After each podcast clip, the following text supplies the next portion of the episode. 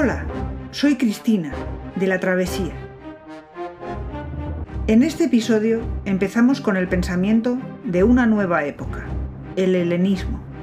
Y lo hacemos con la escuela filosófica que tuvo más éxito en esta época y en época romana, el estoicismo. La escuela estoica tuvo máxima influencia durante 500 años. Repito, 500 años. Desde el año 300 a.C., en el que fue fundada por Zenón de Citio, hasta su última figura importante, el emperador Marco Aurelio, en el siglo II después de Cristo. Esto demuestra no solo su importancia, sino que, aunque se mantuvieran principios generales comunes, evidentemente hubo variaciones. De hecho, se divide a los estoicos en tres épocas, en las estoas antigua, media y posterior. Las figuras actualmente más conocidas, Epicteto, Séneca y Marco Aurelio, pertenecen a esta última y muestran un espíritu más práctico, y también la influencia del misticismo que fue poco a poco extendiéndose en el mundo romano. Pero hoy vamos a centrarnos en la primera, la Stoa antigua de Zenón de Citio y Crisipo de Solos. Primero vamos a explicar qué es el helenismo y por qué surgieron entonces una serie de escuelas filosóficas, todas ellas centradas fundamentalmente en la ética, en la conducta humana. Además, por qué estas escuelas que surgen en Grecia tuvieron éxito en el mundo romano. Se considera que con la muerte de Alejandro Magno en el año 323 a.C., finalizó el periodo clásico de la historia de Grecia. Este cambio también se produce en filosofía. El último gran filósofo clásico, Aristóteles, murió tan solo un año después de su alumno. Surge una nueva etapa en la cultura, consecuencia de los cambios que Alejandro produjo, pero que no llegó a vivir. Alejandro Magno conquistó todo el norte de África, Egipto, Persia, Siria, el Éufrates, y llegó hasta la desembocadura del Ganges en la India. Su ideal político era construir un imperio, terminar con la estructura político-social de la polis griega y que todos los habitantes de este imperio se sintieran helenos, pertenecientes a la misma cultura. Su ideal no se realizó completamente porque tras su muerte su imperio quedó dividido en tres, pero sí produjo la destrucción definitiva del ideal aristotélico. La polis deja definitivamente de ser la unidad política, y en un primer momento Aristóteles tiene razón sobre las terribles consecuencias que tiene esto para el hombre, la desorientación, la ansiedad, la búsqueda de pertenencia. En principio, para los griegos de la metrópolis, el fin de la polis supuso un caos, un no saber a qué atenerse. Las otras culturas orientales eran muy diferentes, otra forma de hablar, otras costumbres, otras religiones. Esto trajo consigo una crisis, no solo desde el punto de vista cultural, sino personal para el individuo. Pero por otra parte, el ideal de Alejandro, es decir, conseguir que los habitantes del imperio sintiesen como su patria cualquier parte de todo el territorio, a lo que llamaron ecumene, sí se cumplió progresivamente. La ecumene es una unidad de la tierra habitada fuera de las estrechas fronteras de la Grecia continental. La adaptación progresiva a la nueva situación produce un giro filosófico y cultural. En primer lugar, nació el cosmopolitismo la idea de que una persona no tiene por qué sentirse atada a una patria chica, sino que es ciudadana del mundo. Y esta idea trajo consigo el concepto de humanismo, ya que se empezó a considerar la cultura griega como el lazo de unión de todos los hombres que habitaban esos lugares. Los ciudadanos, poco a poco, consideraron que había un nuevo orden mundial. Así surgió un nuevo sentimiento de orden y de la vida, ¿Por qué ocurrió esto? Fundamentalmente gracias al idioma común, el griego, el lenguaje internacional de entonces, a lo que se llamó koiné, que precisamente significa esto, común.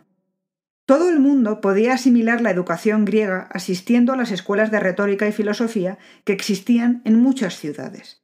El heno griego era todo aquel que participara de la educación griega y su lengua. Las ciudades que fueron centros de cultura entonces fueron Alejandría, Antioquía, Pérgamo, Rodas. Atenas siguió siendo la sede principal del pensamiento filosófico. Las escuelas helenísticas aceptan todo esto, pero también son muestra de los mecanismos de defensa que se desarrollan tras aceptar que el mundo es enorme y caótico y grandes cambios pueden producirse que escapan totalmente a nuestro control. Se trata de poder ser ciudadano del mundo sintiéndose seguro en un marco tan grande. Así, esta aceptación humanista de la ecumene produce también un auge del individualismo, porque cuando parece que todo escapa al control individual, precisamente lo único que queda para generar seguridad es el control del propio comportamiento. Pase lo que pase, estés donde estés, tú puedes controlarte a ti mismo. Por eso el centro de atención filosófico pasa a ser la ética en el sentido totalmente personal. El comportamiento correcto, la virtud, el control de tu propio comportamiento, de tu actitud, la autarquía individual, nos dará toda la paz y felicidad posibles en este nuevo mundo. Por eso es una ética personal. Hay un enfoque, unos principios, pero cada persona encuentra su equilibrio personal y por tanto hay un margen, una variación, un cierto relativismo en vez de respuestas absolutas. La respuesta estoica, que es muy conocida, es la apatía, la imperturbabilidad absoluta. Pero cómo alcanzarla y por qué es necesaria es lo que basan en su concepción filosófica, que es la que crearon Zenón y Crisipo. La apatía es consecuencia directa del determinismo estoico. El cosmos es una cadena de causas y efectos, regidos por una ley natural, y nadie puede sustraerse a esta realidad. La aceptación de que no regimos nuestro propio destino es lo que lleva a que la respuesta tenga que ser la apatía. Pero la apatía, que no es no hacer nada sino responder a lo que nos sucede sin perturbarnos, será desarrollada por el hombre sabio. La sabiduría es lo que permite conocer y aceptar la ley natural y responder con el comportamiento virtuoso que culmina en el estado de apatía. Como no nos afectan a todos las cosas de igual modo, la apatía es individual, cada uno debe encontrarla solo. La cosmovisión de los estoicos es una mezcla de diferentes escuelas y filósofos previos. Zenón recoge influencia cínica, pero también de diversos presocráticos y de Aristóteles. Su cosmos refleja fundamentalmente ideas de Heráclito y de Empédocles, además de recoger ideas muy antiguas de influencia oriental. Zenón es de un monismo materialista. Todo es materia y fuerzas que actúan sobre esa materia. Pero todas estas fuerzas provienen de una única fuerza originaria, de ahí la unidad del universo. A esta fuerza originaria la llamó logos o razón cósmica, que es fuego que anima a todos los cuerpos vivos a través de un soplo cálido o neuma. El cosmos es cíclico. Todo vuelve al fuego inicial periódicamente para volver a resurgir de él, en un eterno retorno. Y además está regido por una ley cósmica que es básicamente armónica y sobre todo ineludible. El hombre sabio que conoce esto sabe que rebelarse es absurdo, y de ahí la apatía. Crisipo no hará sino profundizar en esta concepción. El universo es una cadena constante y perfecta de causas y efectos de la que nadie puede sustraerse. Todo es cíclico en un eterno retorno de lo mismo, que sigue la ineluctable ley natural. La influencia de Aristóteles se hace presente en la insistencia estoica de la importancia de la sabiduría. Creen, como él, que el hombre es el único cuya psique le permite comprender cuál es la ley natural y ajustar su comportamiento a ella, y que el hombre sabio es el virtuoso. El estudio es muy importante también para los estoicos. Tampoco creen que haya ideas innatas en la mente, sino que el conocimiento se alcanza a través de la experiencia sensorial. Además, en este primer estoicismo cobra especial importancia el estudio de la lógica, que para los estoicos forma parte de la retórica. saber cuál es el razonamiento correcto es la otra cara de poderlo expresar en un discurso. Pero además, estudiar las leyes que determinan la veracidad o falsedad de una proposición permite estudiar mejor esa cadena de causas y efectos que es todo el universo. Es Crisipo de Solos quien dedicó más tiempo a la lógica. Si Aristóteles se centró en los razonamientos categóricos, los que niegan o afirman categóricamente, Crisipo hizo lo mismo, pero con los hipotéticos, los de sí, entonces, y los disyuntivos, los de o una cosa o la otra, y dejó las tablas de verdad con las reglas para estos casos que luego reproducirían los escolásticos simplemente poniéndoles nombres en latín. La influencia cínica aparece en la centralidad de la virtud en el pensamiento estoico, el rechazo a la riqueza y la preocupación por encontrar el comportamiento individual correcto. Se cree que Zenón fue alumno del cínico Crates de Tebas y desde luego escribió un elogio a Crates. Consideraba a los cínicos como los verdaderos herederos de Sócrates, al cual admiraba particularmente por la imperturbabilidad con la que se enfrentó a su condena a muerte. Sin embargo, son evidentes las diferencias entre cínicos y estoicos.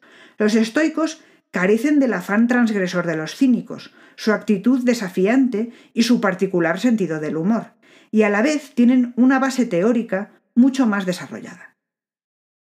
Se deduce de todo lo que ya hemos dicho que, a pesar de que también se dice que Zenón estudió en la academia, lo que no influye a los estoicos es el pensamiento platónico. Consideran a los cínicos como más fieles herederos de Sócrates. No son dualistas, no creen que haya ideas innatas en la mente y de hecho piensan que la teoría de las ideas es totalmente errónea. El núcleo del estoicismo, lo que permanecerá siempre, es la centralidad de la ética y la necesidad de alcanzar la apatía emocional. Hay que luchar contra deseos y pasiones, desarrollar la racionalidad para alcanzar el mayor grado de sabiduría posible, pues esto es a la vez cumplir la ley natural y darse cuenta de que esa ley natural existe, es ineluctable y de nada servirá revelarse.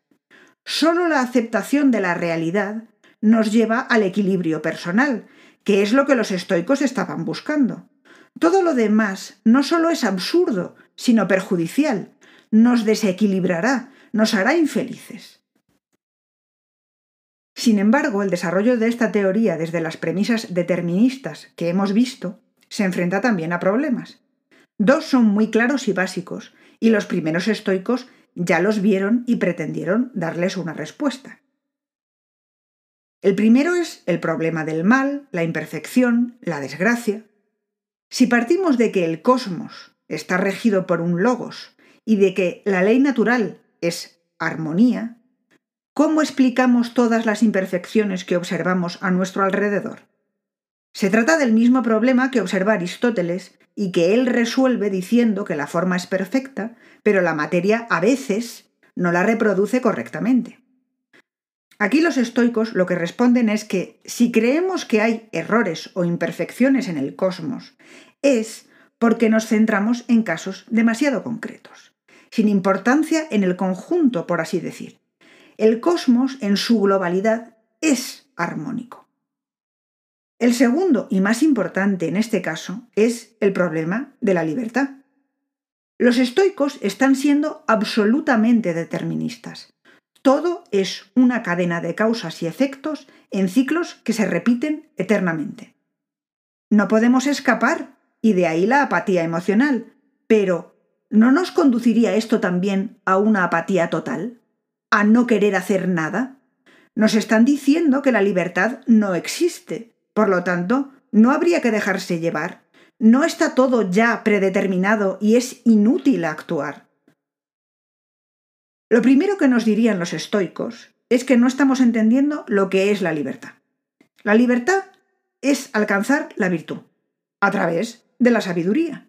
El destino existe, pero cómo te enfrentas a él es la decisión que tú tomas. Y ahí reside tu posibilidad de libertad.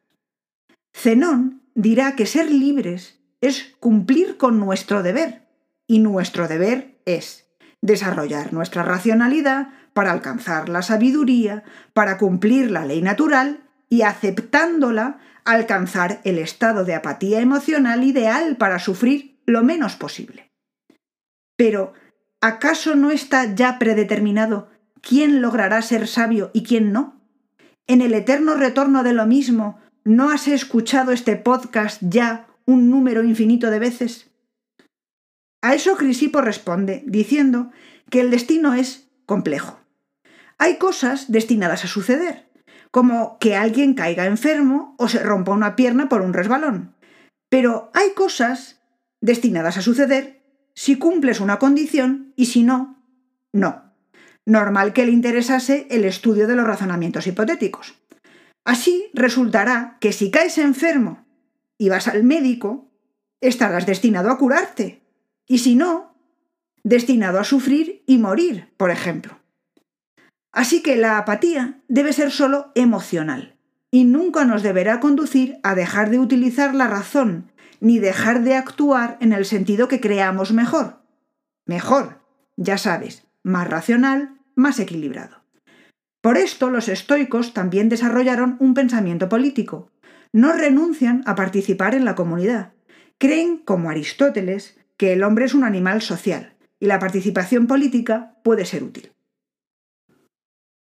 Zenón, recogiendo el espíritu de los nuevos tiempos, en su Del Estado nos dice, no deberíamos vivir en estados o poblaciones divididas, y cada uno con su derecho, sino creer que todos los hombres son nuestros compatriotas y conciudadanos.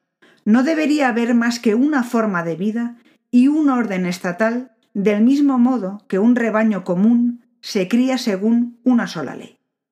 Así pues, ni la posición social ni la nacionalidad desempeñan un papel decisivo en el estado estoico mundial. Lo único que importa es la humanidad. Por esto considera que este estado mundial no tiene que tener instituciones esenciales, ni siquiera religiosas.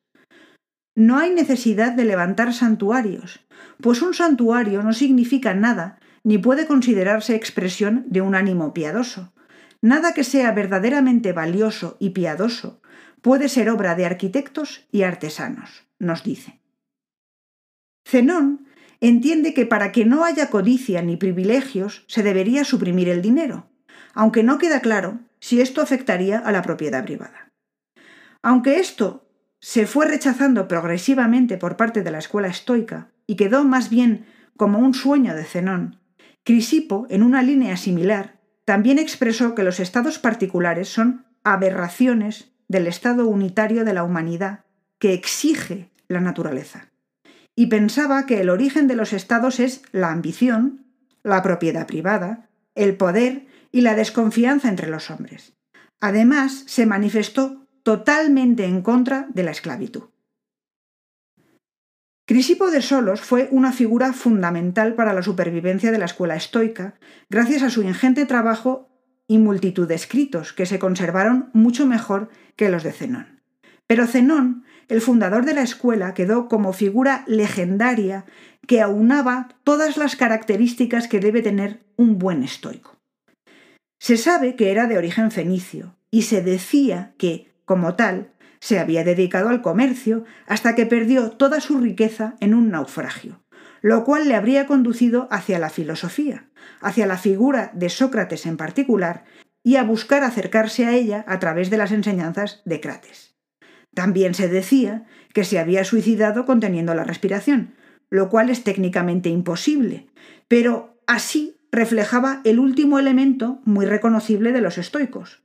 Si lo que queremos es aceptar la ley natural desde la imperturbabilidad y la racionalidad, es posible que se dé el caso de que la decisión racional más conveniente para evitar sufrimientos que no conduzcan a nada sea el suicidio, que pasa entonces a ser una opción totalmente aceptable. Es más probable, no obstante, que resultase que Zenón era de familia rica y pudo llegar a Atenas muy joven para dedicarse al estudio de la filosofía con diversos maestros, entre ellos Crates, y que llegase a la conclusión de que lo virtuoso era renunciar a esa riqueza familiar.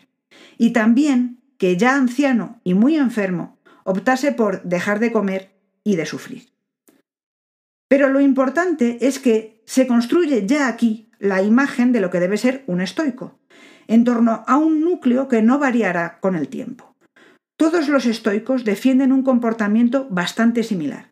Todos, menos Séneca, escriben en griego, aunque no sean griegos. Ni Zenón ni Crisipo siquiera eran nacidos en el territorio de Grecia. Y la vigencia de las enseñanzas de la escuela, aunque éstas giren hacia un tono más concreto y práctico, y finalmente incluso místico, mantendrán su vigencia siempre que se mantenga el marco que las engendró. Por eso permanecen hasta el Imperio Romano. El determinismo estoico será de gran influencia en la historia de la filosofía. Será recogido, por ejemplo, por Spinoza. Y la actitud volverá a resultar influyente cada vez que haya una situación político-social similar a la del mundo helenístico, como por ejemplo pasa ahora. Siempre que se percibe un entorno enorme y caótico, el control de la propia actitud y la búsqueda del equilibrio resultarán de gran utilidad y los estoicos se volverán a poner de moda. En el próximo episodio veremos cómo evolucionó el estoicismo hasta Marco Aurelio. Hasta entonces, si quieres saber más sobre la vida de Zenón, la lógica de Crisipo o quieres ver otros temas, puedes visitar nuestro canal de YouTube, La Travesía. Y si quieres colaborar a mantener este podcast gratuito o acceder a material adicional y exclusivo, puedes visitarnos en Patreon. Encontrarás los enlaces en la descripción de este episodio. Que tengas un muy buen día y hasta la próxima.